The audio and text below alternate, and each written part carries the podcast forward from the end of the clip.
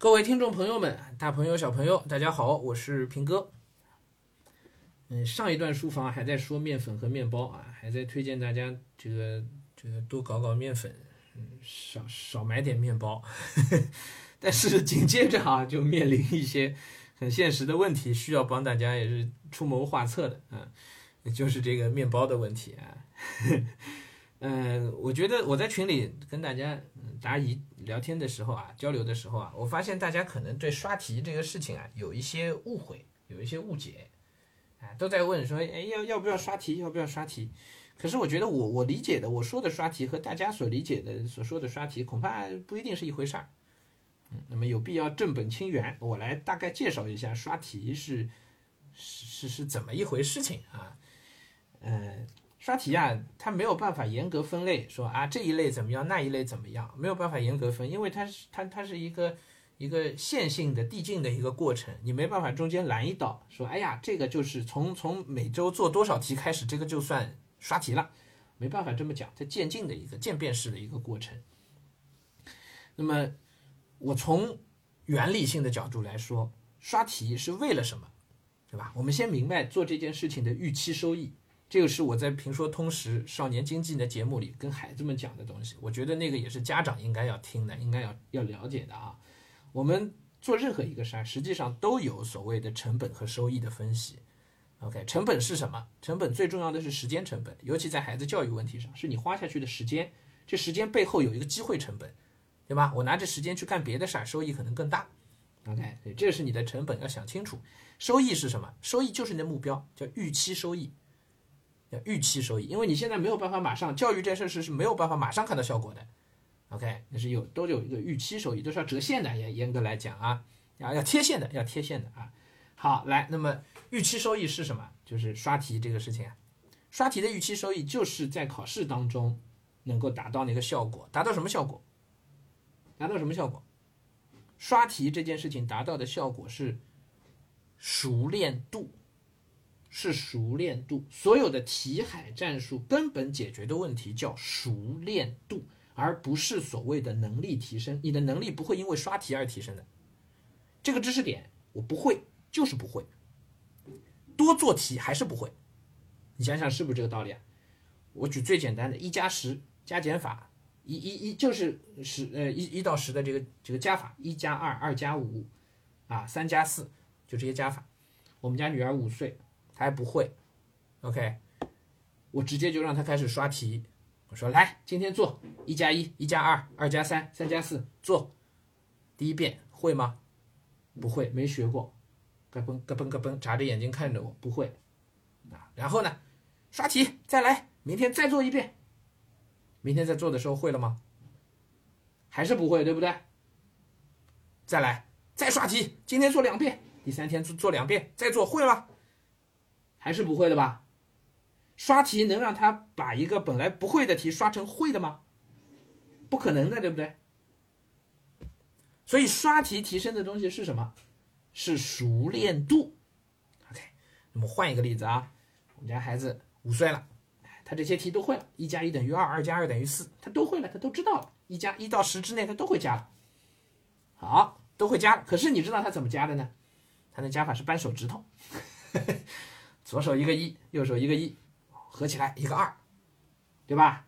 会了，然后来今天做十道，做的非常慢，这十道题搞了两个小时，啊，怎么数的？怎么怎么做的？每道题都是在那扳手指，每道题都在那扳手指，扳啊扳啊扳，他只会扳手指，他不会不会计算，那就会扳手指，因为扳手指所以掰的特别慢。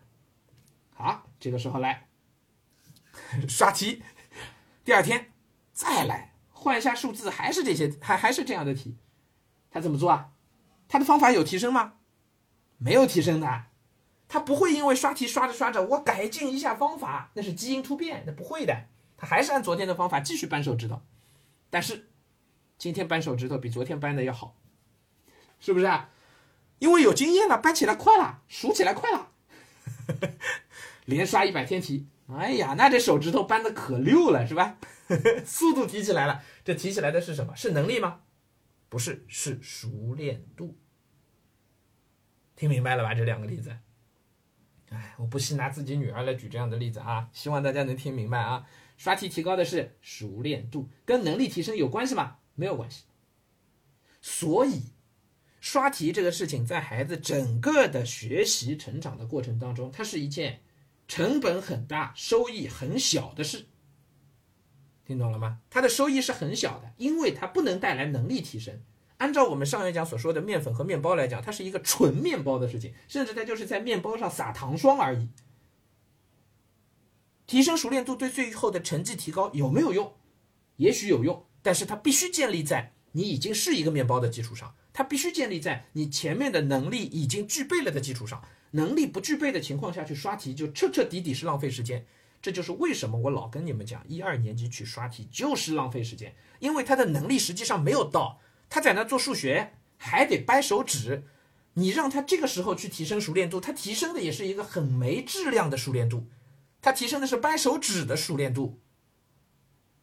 我拿数学举例子，应该就听明白了啊！掰手指的熟练度提高了有用吗？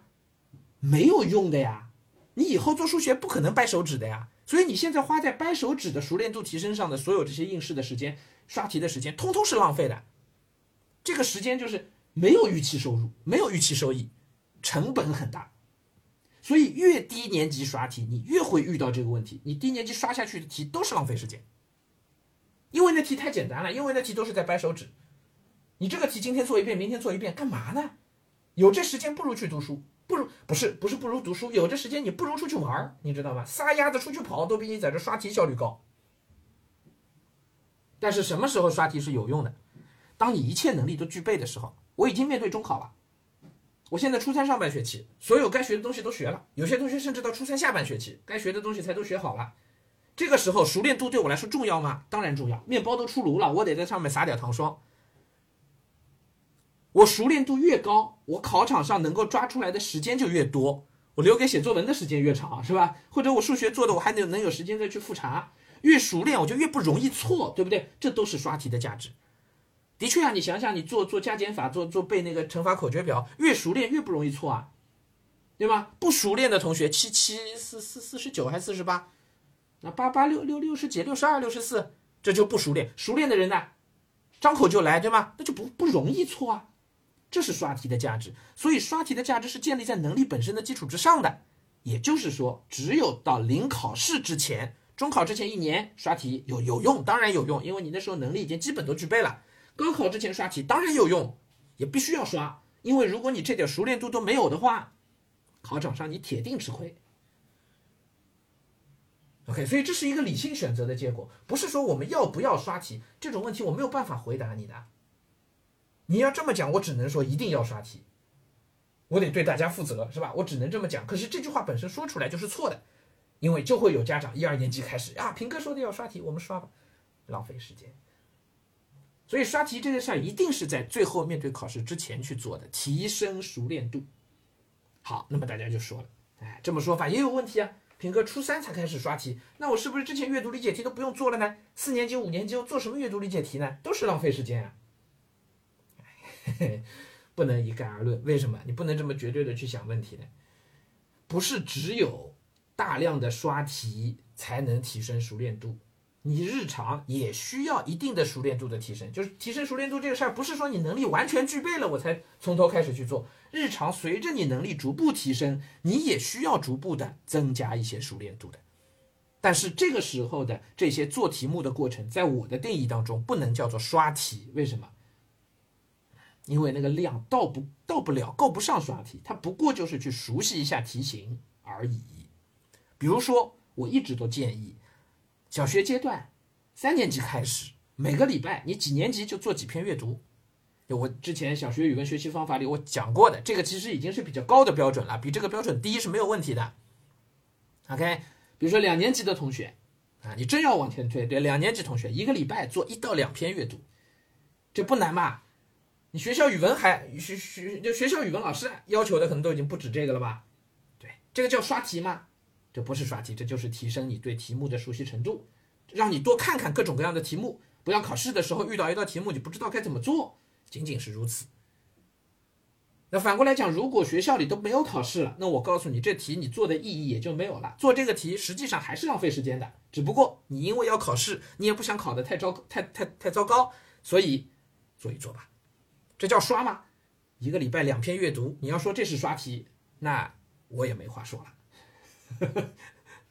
是不是？所以刷题和练习，它其实就是一件事，但是程度太密集的就叫刷题，程度不太密集密集的就是正常的练习。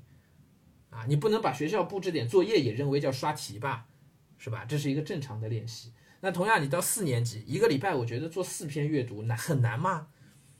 一个礼拜七天，你可以稍微减一减量，平均就是两天做一篇，很难吗？各位，四年级同学平均两天做一篇阅读理解，每篇做一篇阅读理解花的时间大概二十分钟左右吧，连上对答案的时间半个小时吧，两天半个小时做一篇阅读难吗？这个事儿，我真不太明白。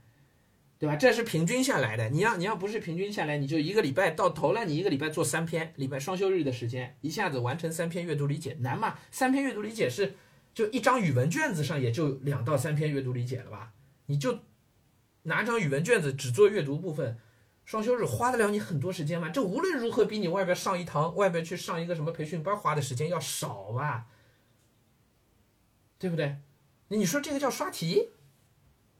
我是我是不承认这叫刷题的，这其实就是补充练习而已。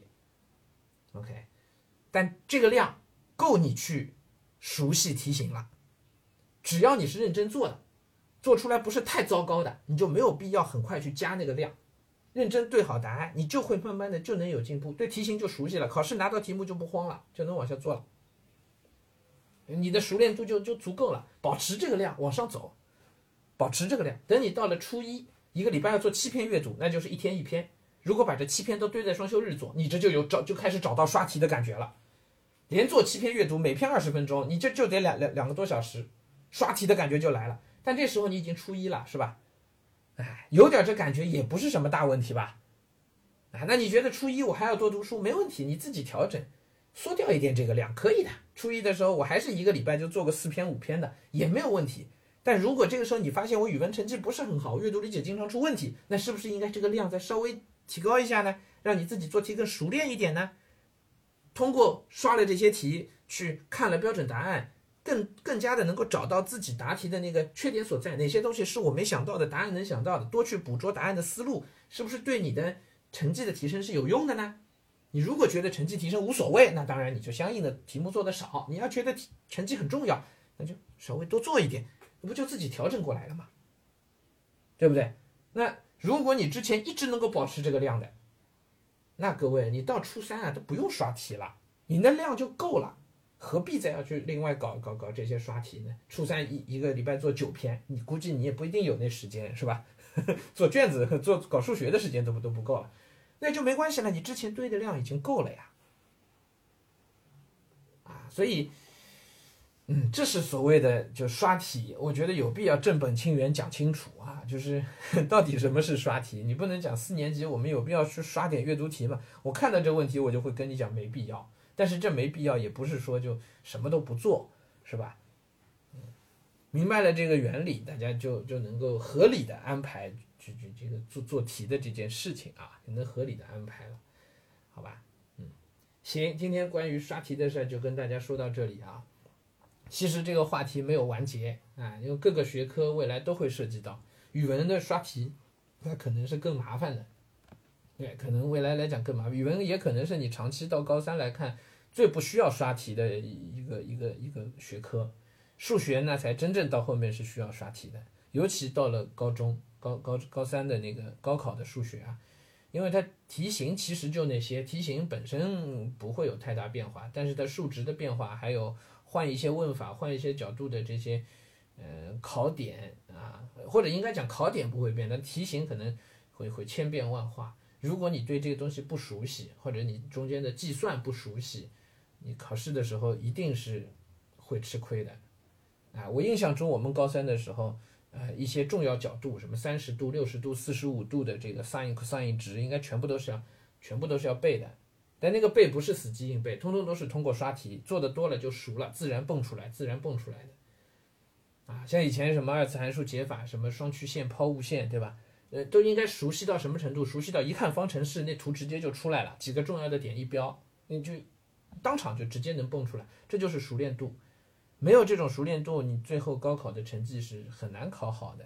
那这些熟练度哪里来？都是今天说的，那就是刷题刷出来的熟练度。光靠老师上课讲，你们不会有熟练度的，你就是听懂而已。哎，为什么讲中国的基础教育比西方的基础教育要扎实太多？而且这个我我不接受反驳，就是现在几乎全世界的基础教育都在学中国，披萨测试的结果就摆在那里。上海参加披萨测试。大概十来年应该有了，就从来没有落到过第三名以下。大家就第一年是第二名还是第三名，之后年年封榜，年年都是第一。基础教育的这个这个实实际的能力水平测试，全世界范围内的，哎，上海学生考下来年年都第一的。那英国都英国的数学老师，这个这个呃学校很多学校专门请上海的数学老师过去交流，就过就过去传授经验，不是过去交流啊，看上海的数学怎么教的。好吧，所以我不接受反驳啊！中国的基础教育实际上就是全球领先的，没什么好多说的。刷题的这些基本的方法，提升熟练度都是很有必要的东西啊。行，今天就跟大家聊到这里啊，希望对大家有所启发吧。